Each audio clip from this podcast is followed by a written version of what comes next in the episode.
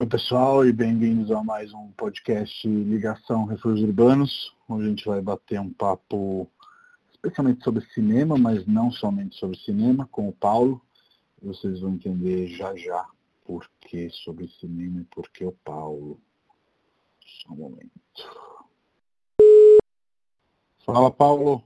Bom dia, Matheus. Bom dia, tudo bom? Tudo bem e você? Tudo jóia. Como é que você tá de quarentena? Tô indo, né? É, momento bem único, né? Na, na vida de, de todos nós, digamos assim.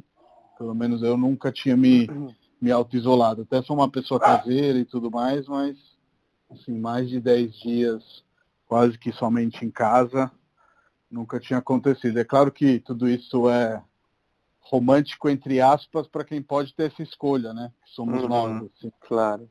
É...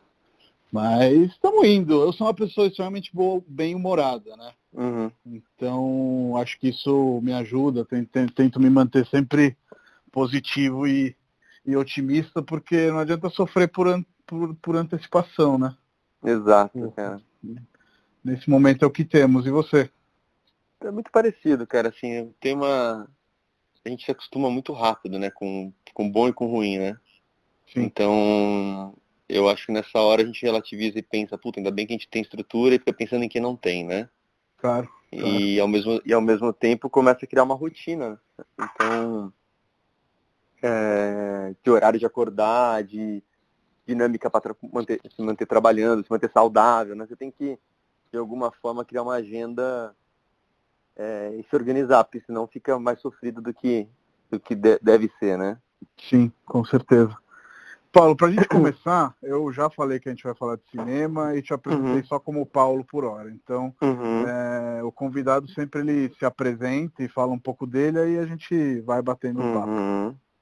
Me conta uma coisa, vocês, só para eu entender, esse é um podcast que vocês estão criando, da, da Refúgios? Me conta um pouco.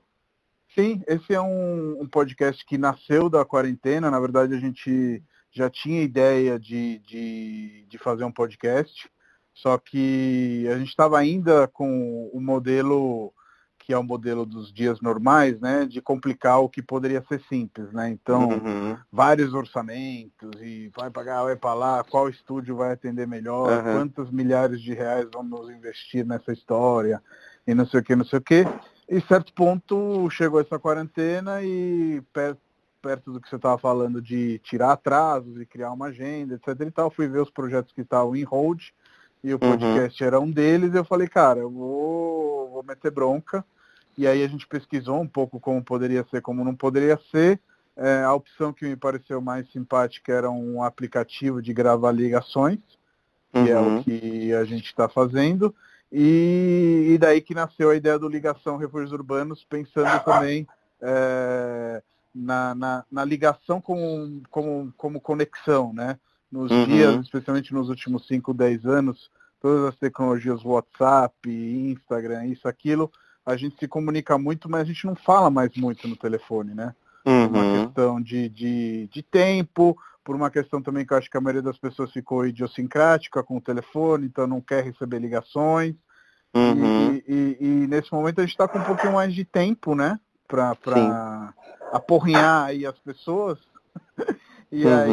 aí não só nasceu a ideia, como nasceu uma, uma, um abraço assim de todas as pessoas que eu convidei de participar e tem sido muito bom, não só pelos temas que a gente tem tratado que são ótimos e hoje também uhum. bem bacana, assim como para saúde mental, sabe? Eu acho que esses papos e essas ligações que a gente renunciou a fazer nos últimos anos, é, elas são muito boas, na verdade, né? A gente deveria achar mais tempo para ligar para um amigo, para ligar para um tio, para ligar para um irmão.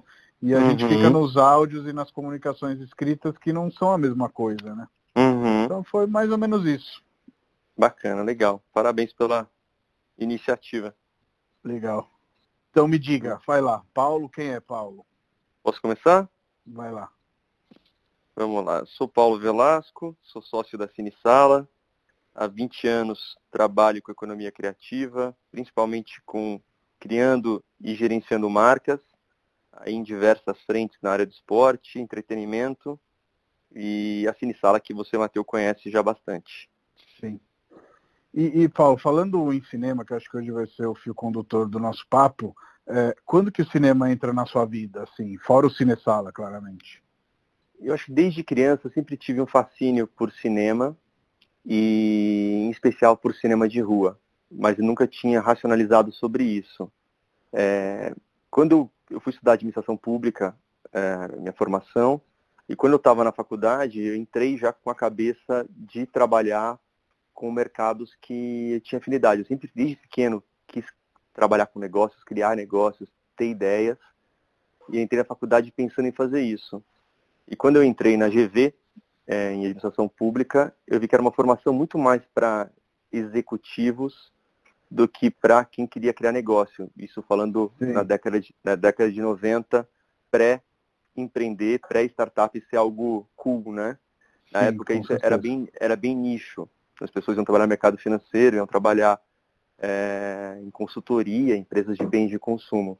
É, corporações e, mais, né? Corporações. E eu acho que eu tinha uma coisa, talvez até a certo ponto ainda é, inocente, naive, de querer trabalhar com mercados que eu era apaixonado, que é futebol, é, entretenimento e cinema. E então, quando isso entra na minha vida como paixão, acho que vem da infância. Como negócio, vem desde que eu entrei na faculdade e me dedicar a entender um pouco mais isso, né? É, mas quando eu pensei pela primeira vez e falar, puta, um dia eu vou ter um cinema, foi em, em 99, quando eu fui fazer um intercâmbio no Canadá, em Ottawa. É, e eu fiquei seis meses lá, estudando inglês, e me encantei por um cinema de rua chamado Bytown, que é um cinema super antiguinho, de poltronas de couro vermelhas, e que contrapunha com todo o conceito de cinemas é, desses complexos super sofisticados, e eu percebia que ele conseguia reunir é, um público super fiel, é, com um nível cultural muito é, interessante e com uma curadoria de filmes que se diferenciava dos blockbusters. Né? Aquilo ficou na minha cabeça. Isso foi em 99. É, de lá para realizar a Cine Sala, foram 15 anos. 15 anos assim, pensando é, no modelo que fizesse sentido não só para o negócio, mas para as pessoas e para a cidade, e batendo muita cabeça e quase dando certo e quase e sempre dando errado durante muita, muito tempo, né? Sim. E nesse, nesse meio tempo eu acabei, em 2002, montei uma empresa junto com o Raí, esse jogador que nasceu para cuidar da imagem dele, uhum. uma empresa que nasceu para cuidar de uma marca, virou uma empresa de gestão de marcas e o sonho de, de montar um cinema continuou vivo e se nutrindo desse aprendizado, né? Então, em 2008, a gente criou a Sala Raí, que era um camarote, espaço de eventos no Morumbi, que existe até hoje, mas já pensando em, em um dia falar, pô, uma hora eu vou fazer cinema. É, em 2006, é, viajando também por Londres, eu conheci alguns cinemas independentes que estavam surgindo lá.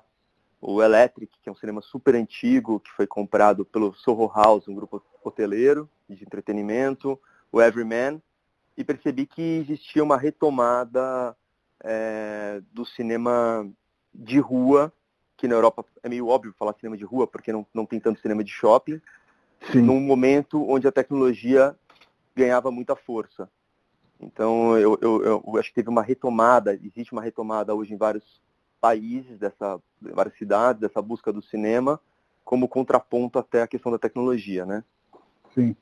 Por que, que você acha que, claramente, uma das razões é o shopping, você nomeou isso, e a gente tem mais ou menos a mesma idade, e, e, e eu imagino que a nossa geração, especialmente aqui no Brasil, foi uma geração de, de shopping, e nesse sentido a gente contribuiu à, à extinção da maioria dos, dos, dos, cinemas de rua. Mas fora a questão dos shoppings, por que, que você acha que o cinema de rua acabou perdendo essa importância que, ela tá, que ele está voltando a ter hoje de ser um aparelho urbano, de ser um lugar de encontro. Enfim, o cinema é muito mais que um cinema, né? Exato. Eu acho que a, a questão do desenho urbano de São Paulo, com shoppings dentro da cidade, é muito particular, né? Uhum. A, a gente não tem um diálogo com a rua em várias esferas, isso é, envolve comércio de rua, varejo, é, bares e restaurantes, entretenimento, e, e vale para o cinema também. É, eu acho que isso sem dúvida tem um impacto urbano negativo, né? Quando você deixa de ter a, a, a tal da fachada ativa é, valorizada para a cidade, né? E para as pessoas. O que eu acho que o cinema ele sofreu duplamente aqui no Brasil foi tanto pela questão urbanística mesmo da concentração em shoppings e um sofrimento que foi inevitável que é a questão da tecnologia mais recente, né? Eu Sim. brinco que a gente abriu a Cine Sala em outubro de 2014 e foi o mesmo mês que eu fiz a minha conta no Netflix. Então, Sim. nesses cinco anos, a indústria virou de ponta cabeça e mudou completamente.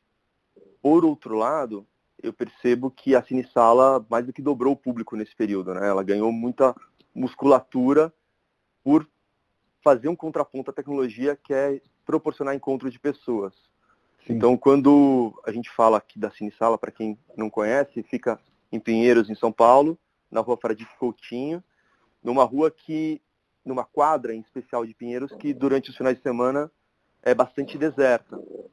E a gente coloca de quinta a domingo lá quase duas mil pessoas. Então, ela acaba sendo uma força geradora de, de pessoas na rua, de, de encontro, que tem um impacto para a rua, para o bairro, para a cidade bastante interessante.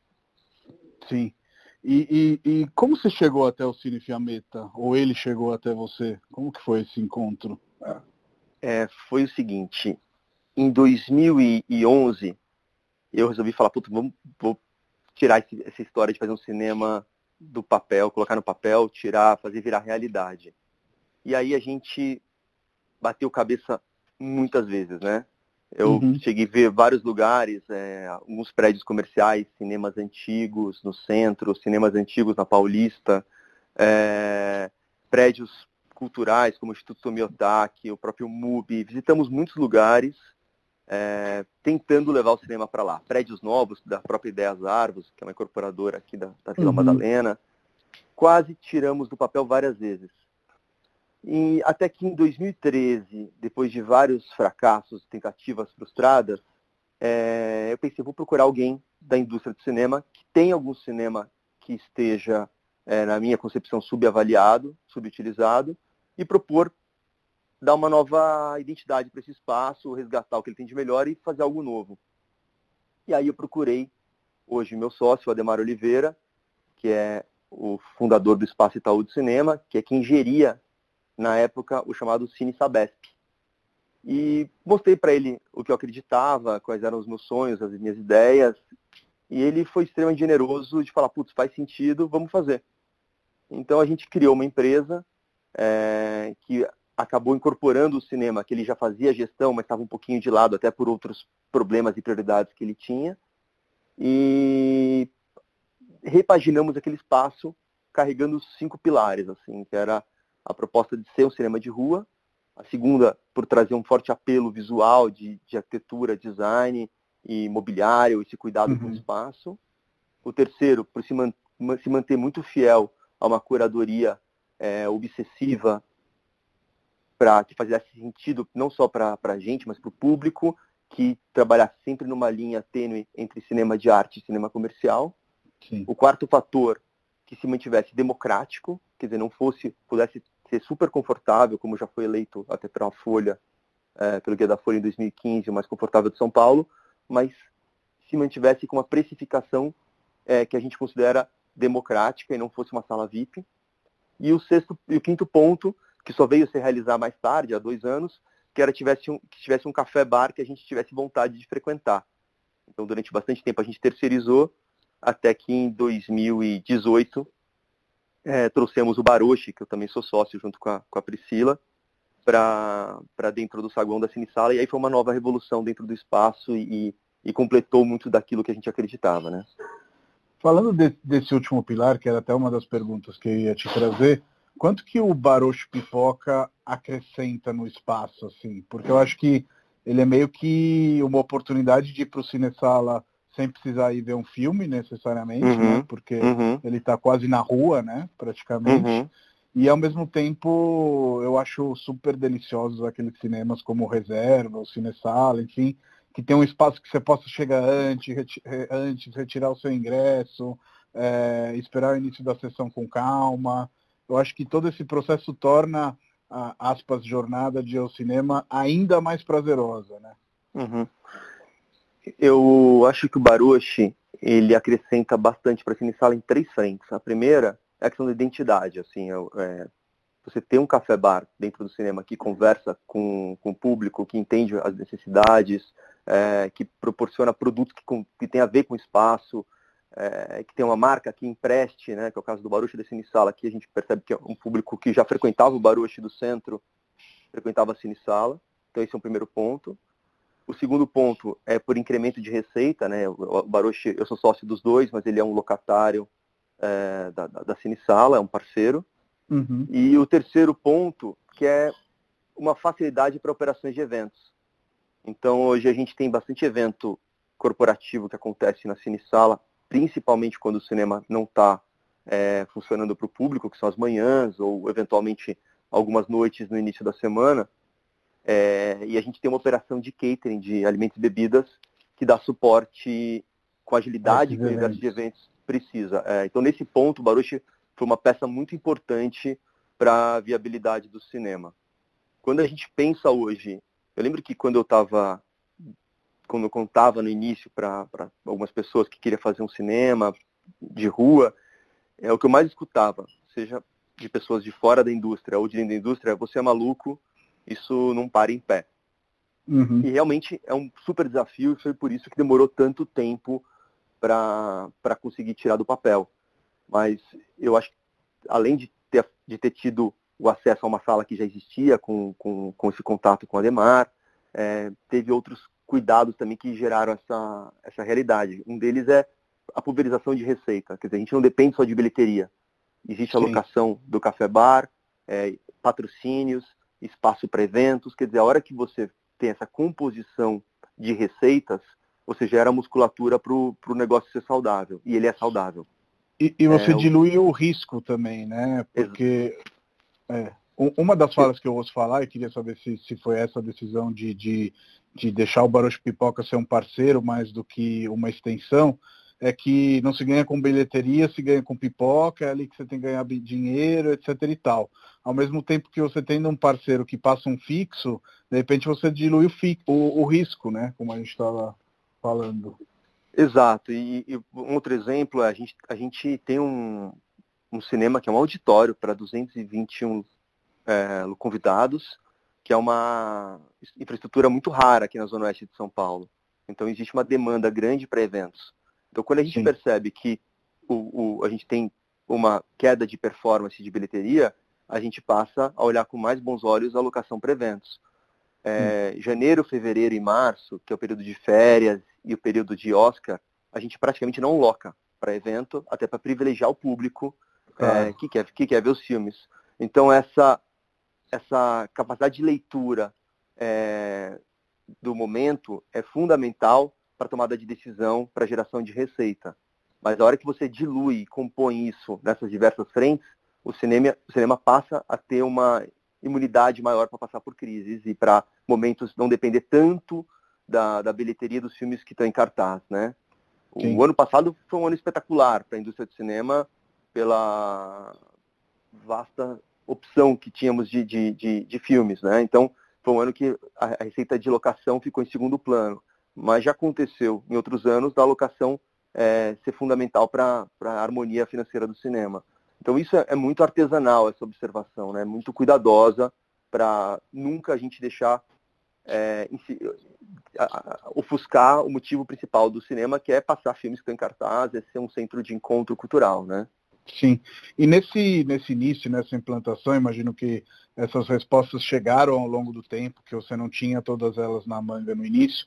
Teve algum grande desafio ou obstáculo que você precisou superar para passar do Cine Sabesp para o Cine Sala e esse hoje sucesso né, que, que tem, não só nesse aumento de bilheteria, mas nesse cinema como um, um, um, um imã da comunidade, aí, não só de Pinheiros, mas de todo mundo que gosta de, de cinema e quer ver filmes que não são só os blockbusters, né? Uhum.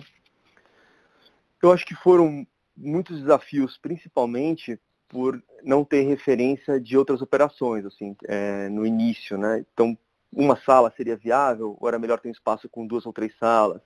é, abrir mão do name rights, que é o que a gente fez, quer dizer, a gente tem patrocinadores hoje que são muito importantes, como a própria Refúgios, como a, a UOL, que é o sistema de, de fidelidade do Grupo Accor, é, mas sem dar nome ao espaço. Isso era uma uhum. ousadia que eu acho que se mostrou muito acertada, porque a gente abre mão dessa receita, mas, por outro lado, construiu uma marca, uma identidade, que proporciona para os patrocinadores algo muito valioso que é empréstimo de marca, ao invés de uma relação de assinatura que acaba tendo uma data de validade em término de contrato, né?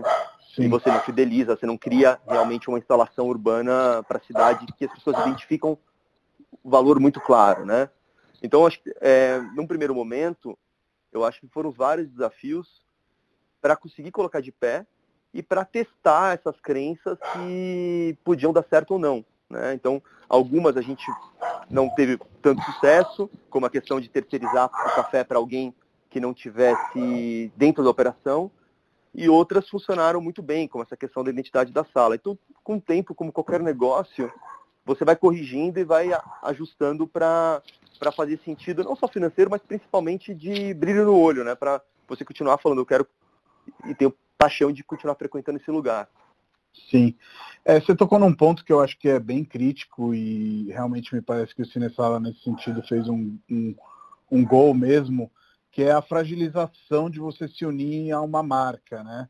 A gente vê a maioria dos cinemas que são cinemas patrocinados, isso não só no Brasil, no mundo, sempre que está chegando o momento de renovar é aquela coisa, se não renovar, o cinema quebra. Se não uhum. renovar, como que a gente vai fazer para sobreviver? E aí, saindo dessa lógica e passando para a lógica de que as marcas que patrocinam emprestam o um nome, aparecem na tela, etc., mas não são o cinema, eu acho que automaticamente se tira essa fragilidade, né? Acho que isso realmente foi um, um grande acerto, assim. Eu acho que sim. Acho que o name rights, para fazer sentido, ele tem que ter contrato de longo prazo.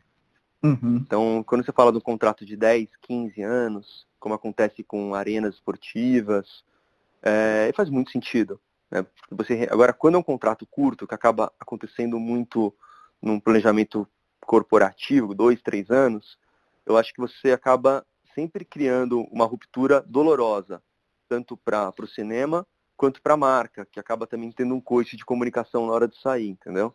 Então, Sim. isso é algo que é, se mostrou bastante, bastante assertivo do lado de negócio, mas também de um lado que eu acho que extrapola o negócio, que é a questão de e a vontade, a paixão de construir uma marca que as pessoas tivessem é, carinho por ela, né? Então acho que isso, para ser sincero, não foi só baseado em, negócio, a tomada de decisão foi também um pouco é, romântica de falar, puta, vamos construir uma marca de cinema que faz cinema de rua e que as pessoas tenham e criem um laço afetivo com ela, né?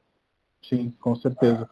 O, o Cinesala tem uma coisa bem bacana para quem ainda não foi vá, mas quando inicia o filme, ele conta um pouco a história da sala, né? Tem uma vinheta que fala desde o Cine Fiametta, que foi o primeiro nome do, do, do cinema, passando pelos outros e tudo mais. É, eu acho muito bacana essa decisão de, de, de, contar a história e queria saber se ao longo desse processo de criação da vinheta você mesmo descobriu coisas bacanas, desde o Cinefiamento até chegar o Cinesala, que você possa compartilhar sobre, sobre esse cinema de rua. Foram muitas histórias. Assim, o que é impressionante é que a vinheta, de alguma forma, é, para quem não frequenta o espaço, apresenta aquele cinema que nasceu como cinema de bairro em 62, mas para quem já frequentava muito antes da gente, que estava lá no dia da inauguração, na década de 60, 70, ele acaba sendo uma forma de resgatar é, histórias e vidas que se passaram por lá. Então, é muito comum é, ter relatos de pessoas que falaram, olha, aqui foi a primeira vez eu vim com meu ex-marido, é, ou foi a, a, trouxe meus filhos. É, é, impressionante como o cinema, assim como uma praça, ele uma praça obviamente é, é, pública, mas o cinema acaba também sendo um espaço público, né? Uhum. Ele extrapola o ambiente privado é, na medida que as pessoas veem como o meu cinema.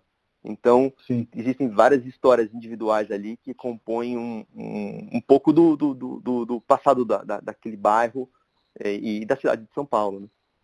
Sim. E, e, e, essas histórias estavam acessíveis, tipo, que era o cinefiamento, que virou depois, quem era quem, ou vocês tiveram que meio que cavar para encontrar?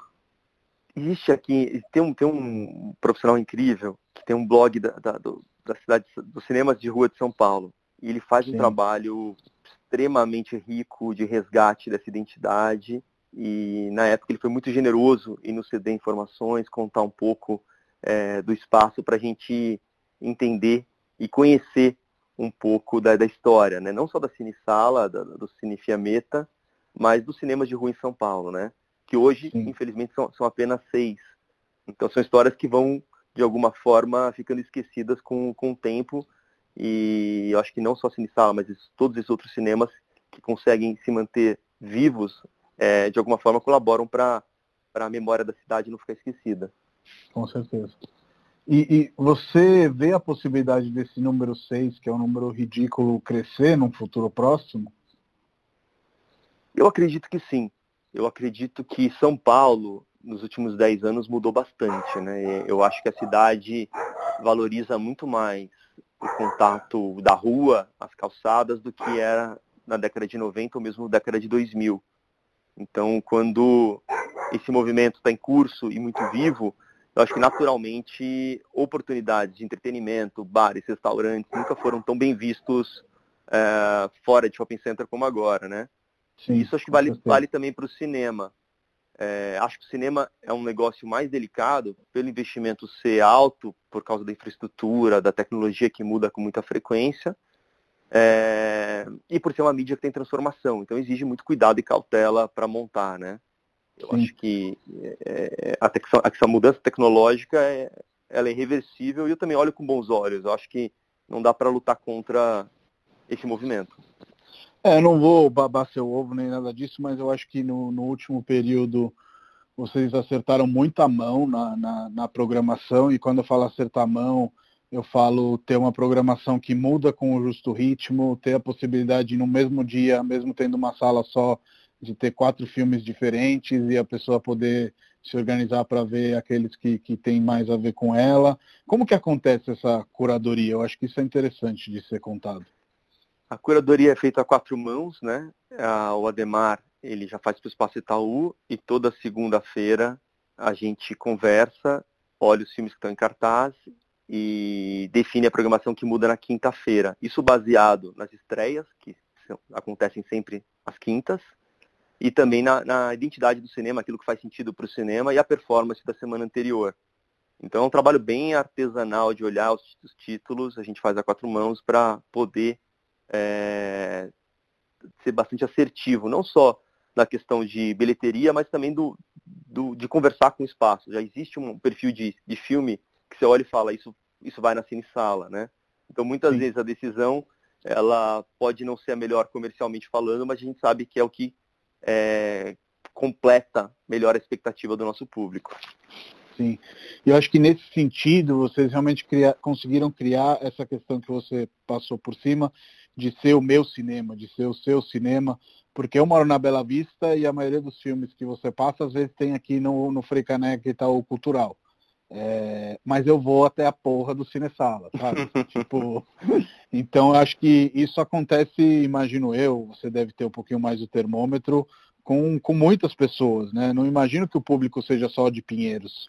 Não é, isso é, isso é incrível que você está colocando. A gente percebe tanto o que eu acho que dos últimos dois anos teve uma pequena revolução dentro da Cine Sala, e muito também mérito do, do, do, da operação do Baruchi, foi trazer um público mais jovem de diferentes bairros.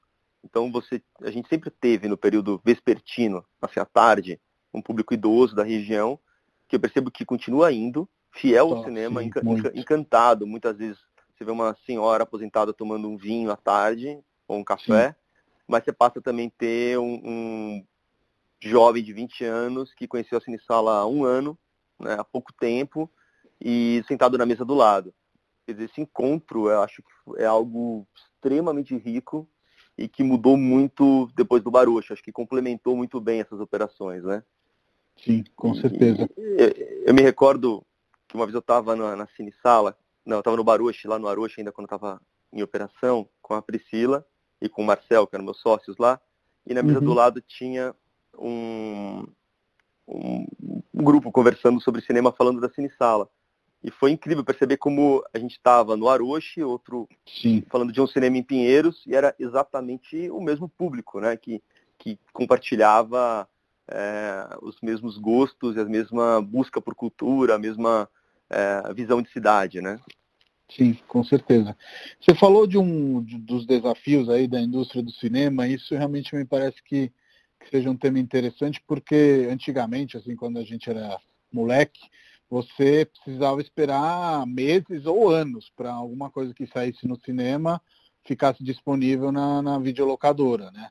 E, uhum. e hoje, por exemplo, eu acho que eu fui assistir Coringa no mês, no mês seguinte já estava aparecendo no Apple e estava prestes a, a liberar. É, uhum. Isso deve ser um super desafio para vocês, né? É um super desafio, é a chamada janela, né? Essa uhum. janela é cada vez menor. Antigamente você tinha um período longo para o cinema, depois ele iria para DVD, ainda no período longo, para depois chegar na TV a cabo, na TV fechada, para depois ir para a TV aberta. Essa Sim. janela mudou completamente nos últimos 10 anos com a tecnologia e hoje você tem filmes que concorrem a premiações que já vão direto para a televisão por meio de on-demand, vai com Netflix, com Amazon. Sim. Então, é, o, isso... o The Irishman saiu no Netflix e no cinema junto, né? Praticamente. Exatamente. Exatamente. Isso saiu no é. cinema para poder concorrer às premiações, senão já iria direto uhum. para para Netflix, para Netflix né? Então, essa mudança eu acho que só reforça a necessidade do, do cinema proporcionar para quem vai algo que ele não vai ter no sofá da tua uhum. casa. Então, é, acho que nem vou falar se é felizmente ou infelizmente, é uma mudança de tecnologia onde o filme, ele não é um commodity, mas ele passa a estar tá não só no monopólio da tela do cinema, mas em qualquer tela. Então, uma vez que ele Sim. tem qualquer tela, o entorno passa a ser tão importante quanto o filme. Né? Eu acho que as pessoas também, e a gente percebe nesse momento tão delicado que a gente está passando é, de quarentena, a dar valor ao encontro às pessoas. Né? Você encontrar pessoas, Sim. você sair de casa, é, nesse momento triste que a gente está passando, talvez nunca tenha sido tão é, claro a, a, sua importância. Né? E o cinema é, proporciona isso. Né? É, assim, além de um, de um, belo filme que você vai assistir, é, você vê gente, você encontrar, encostar pessoas, é ter esse contato humano que eu acho que a gente tanto precisa. Sim, é, eu acredito que dentro desse panorama de, de, mudança de mercado, realmente o que a gente tem é sempre mais uma concorrência, né, por atenção do, do, de quem vai assistir. E o cinema, na minha opinião, tem uma grande vantagem que é a telona mesmo, porque a concorrência uhum. normalmente é em telinhas e em telas, né? Para mim ainda faz toda a diferença sentar no cinema e ver um filme é, naquela telona o The Irishman, por exemplo, eu, eu vi no, no, no, Cine Belas Artes, uhum. ali na Paulista. E, cara, sou bem sincero com você, em casa, três horas e meia de filme, é. eu nunca que ia conseguir assistir. Tipo, entre uma coisa e outra, os cachorros, isso, aquilo, tipo, não ia dar certo, sabe? Eu, eu, eu digo mesmo, eu vi no Belas Artes também e tenho certeza que eu teria encostado no celular várias vezes vendo em casa. Eu acho que Sim. o cinema tipo, é, você tem quase uma. tem um lado terapêutico, né? Um dia eu estava eu tava sentado no cinema, na, no saguão, lá no Baroche, e eu vi uma, duas meninas conversando, ela falou assim, para mim isso aqui é minha terapia. Eu não gasto mais com terapeuta, eu venho para cá, tomo um, um rosé e fico duas horas vendo filme sem mexer no celular, eu já saio outra pessoa. Sim, eu acho que tem, tem realmente um, uma, uma capacidade de você sair da, dos seus problemas da tua vida, ficar na frente de uma tela, escutando uma história e sem ficar nessa maluquice de muitas vezes a gente com o celular na mão, procurando informação que você nem sabe o que, que é, né? Sim. Então acho que tem, tem um lado que é, é muito valorizado também. E, e, falando um pouco dos seus projetos, acho que uma uhum. coisa que é muito interessante é o Cinelândia, né? Que vocês uhum. criaram no ano passado ou estou errado? Foi em 2018. 2018. 2018. É. Que é um projeto que repercorre filmes clássicos, é isso? Exato. A ideia é reunir num só dia filmes clássicos, música e drinks. Então a Cinelândia tem esse tripé e a gente, por exemplo, já passou Iluminado, Poderoso Chefão e nessa mesma data a gente convida um trio de jazz ou um DJ para inspirado na trilha do filme fazer uma música para o dia do evento e o Baruch faz um drink do dia inspirado no filme. é um evento que a gente fez de maneira super despretensiosa, assim, deu muito sucesso. Assim, a, taxa de ocupação super alta, funcionou muito bem. É, o que a gente só não faz com mais frequência pela complexidade que é você tirar um filme que está em cartaz para colocar um clássico e também envolve compras de direito desse filme. Então a gente tem que Sim. comprar é, com empresas que ficam fora do Brasil, você está atrelado ao dólar, então tem uma complexidade de operação, mas é um evento que a gente tem bastante carinho e pretende retomar agora assim que o cinema reabrir. E quais foram os filmes até agora da Cinelândia? A gente fez O Iluminado, O Poderoso Chefão 1, O Poderoso Chefão 2, é, Clube da Luta. Eu estou esquecendo mais algum agora. Tinha um programado, mas não vamos falar qual, porque ainda vai, né? Exatamente, vai ficou para depois. e eu fui ver o, o Poderoso Chefão 2 no, no Cinesala e aí sempre abre aquela discussão é, entre cinéfilos se o 1 ou o 2 é melhor, o que, que é, o que, que não é. E eu, particularmente, adoro o 2 por esse paralelismo de, de atuações de Niro Patino, que para mim é maravilhosa. Você tem um preferido aí dos Godfathers? Eu prefiro o 2 também. Ah, legal. Eu prefiro o 2. Eu falaria que numa ordem de preferência é o 2, 1, 3. Né? Vamos falar assim, o 3 todo mundo deixa em terceiro lugar. É bom filme, mas perto do 1 e do 2 realmente fica, fica distante. Com certeza. E, Paulo, nesse momento, acho que você foi um dos primeiros cinemas a tomar a decisão super corajosa de fechar. E queria saber se você quer compartilhar, assim, como foi, porque eu também fechei a Refúgios, né? A gente estava trabalhando no home mas como empreendedor é uma decisão super difícil, né? Porque envolve as pessoas que trabalham no lugar, envolve fluxo de caixa, envolve a segurança dos clientes, enfim, envolve muitas coisas, né? É, você quer comentar? Sim. A tomada de decisão foi assim extremamente humana e uhum. zero como empresário. Então, na ocasião, logo antes do fechamento, mesmo no final de semana anterior, é, a gente já tomou a decisão de operar com capacidade reduzida e reduzimos para 60% para evitar o encontro de pessoas. Uhum. Isso mesmo antes da recomendação das autoridades médicas e do governo sim, sim. estadual e municipal. Foi simplesmente pensar o que a gente acha razoável num momento como esse.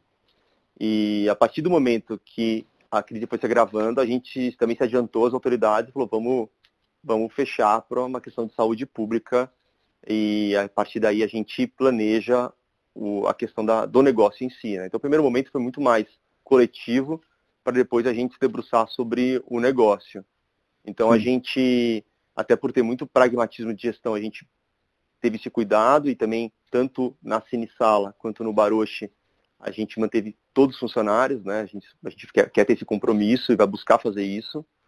E, ao mesmo tempo, ser muito criterioso a partir de agora e, e, como a gente sempre foi na questão da gestão de custos. Né? O momento vai pedir isso com muito mais é, cuidado.